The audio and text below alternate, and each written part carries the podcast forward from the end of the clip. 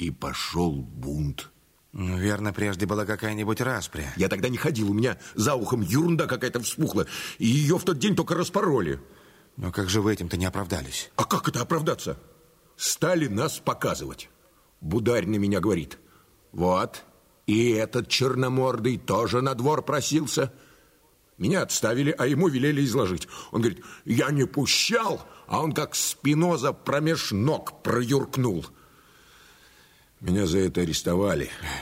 За спинозу? Да. И долго вы были под арестом? Нет. Я скоро в деревню уехал. Меня графиня выпросила. Он, к крайнему моему удивлению, назвал одно из самых великосветских имен. Я впервые ему не поверил. Почему она вас знала? Ничего она не знала. А был у нас директор Ермаков, которого все знали. И он был со всеми знаком. И с этой графиней. Она прежде жила, как все, эказе станцевала, а потом с одним англичанином познакомилась, и ей захотелось людей исправлять. Ермаков за нас заступался, рассказывал всем, что нас, мол, исправить можно. А она услыхала и говорит, «Ох, дайте мне одного самого несчастного». Вот меня и послали. Я и идти не хотел, а директор говорит, «Идите, она добрая». И что же, вправду так вышло? Да ничего не правда. Пустили к ней скоро, у нее внизу особый зал был. Там люди какие-то, все молились. Потом меня спросила, читал ли Евангелие. Я говорю, нет. Прочитайте, говорит, и придите. Я прочитал. А, все прочитали? Все. И что же, понравилось вам? Ну, разумеется, мистики много, а то бы ничего. Есть много хорошего. Почеркать бы надо по местам. Вы так и графине отозвались? Не помню. Да ведь это еще раньше меня генерал Дубельт говорил. Я читал об этом. А с графиней... Не помню. Все равно она была дура. Она мне долбила все про спасение. Только мне спать захотелось, я ничего не понял. А что же такое было непонятное? Надо прийти ко Христу. Очень рад. Только как это сделать? Или будто я спасен. Почему я это знаю? Или про кровь там и все этакое ничего по-настоящему нельзя понять. Я сказал, что я этого не понимаю, и мне это не нужно. Она стала сердиться. Оставим, говорит, до деревни. Там все поймете.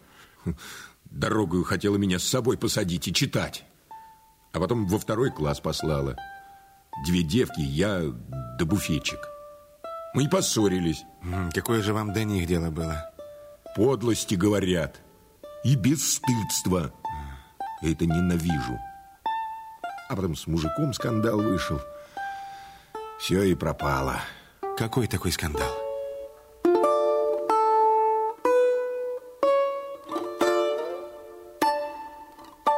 А, на первой станции при нас большая история вышла. Мужика возле нашего вагона бить стали. Я говорю, за что? А кондуктор говорит, верно заслуживает.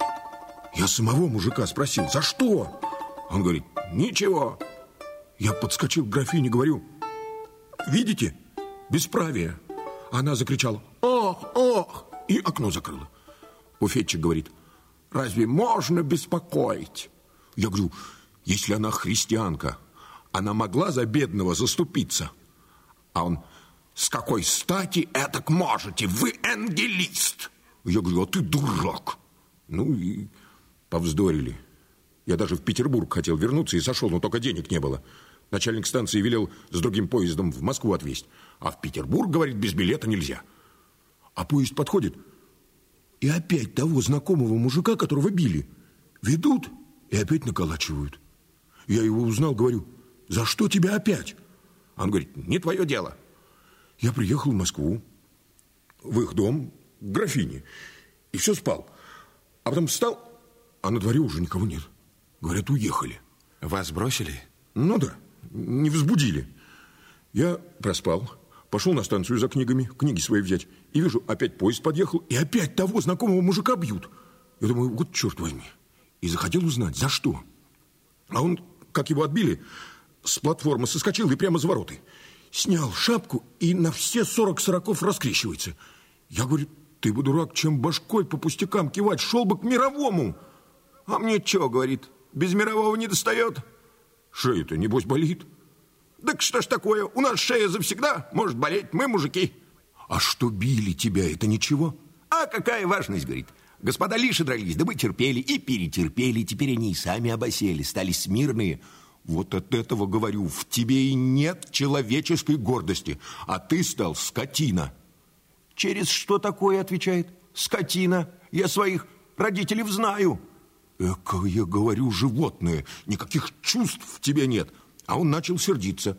Что ты, говорит, ко мне вяжешься? Какое еще чувство? Если мне так надоби.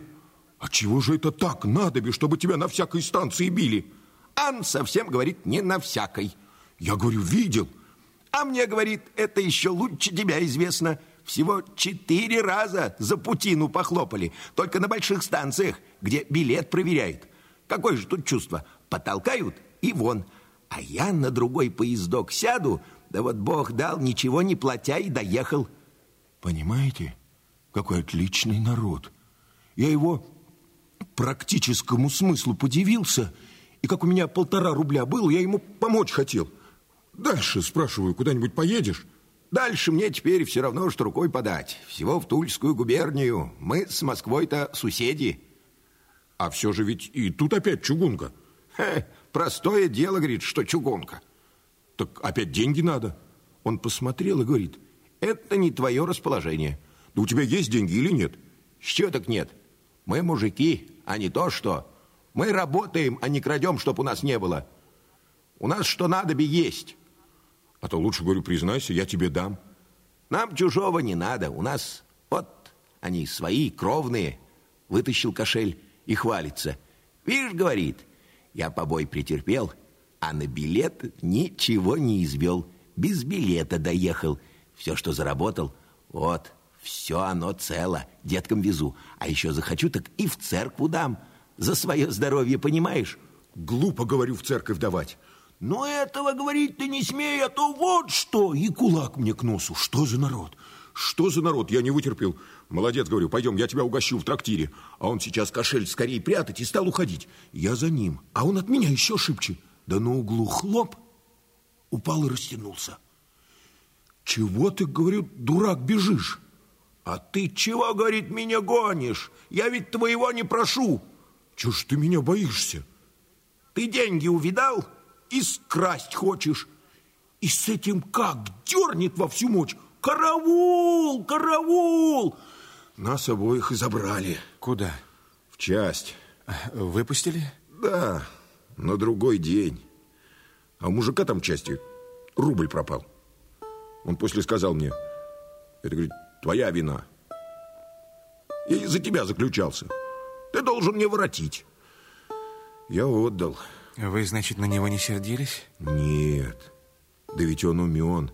Он мне сказал, я бы, говорит, от тебя и не бежал. Да боялся, что у тебя умственные книжки есть. А то сделай милость. Буду на угощении благодарен. Чай с ним вместе пили. Отличный мужик. А если еще остача есть, говорит, купи моим деткам пряничного конька да рыбинку – я свезу, скажу, дядька прислал. Детки малые рады будут. Хороший мужик. Мы поцеловались. Значит, он вас до грошика обобрал. Я сам отдал. А зачем? Отдал и все. А сами куда и с чем пошли? Широмур только рукой махнул.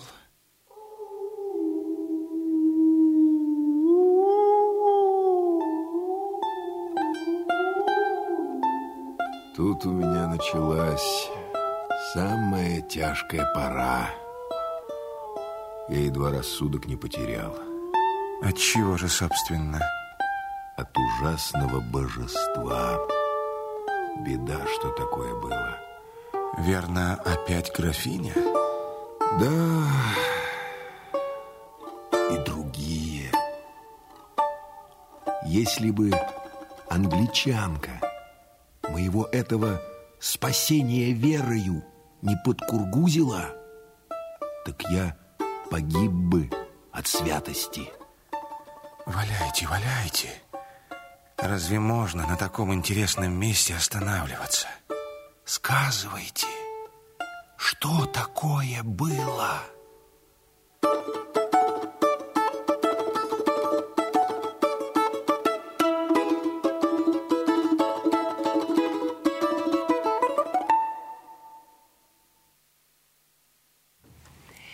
передавали инсценированные страницы повести Николая Лескова «Шарамур». Прозвучала первая передача. В ней были заняты народный артист России Сергей Паршин, артисты Михаил Морозов и Николай Павлов. Запись 1995 года из фондов радио. Продолжение слушайте завтра в это же время.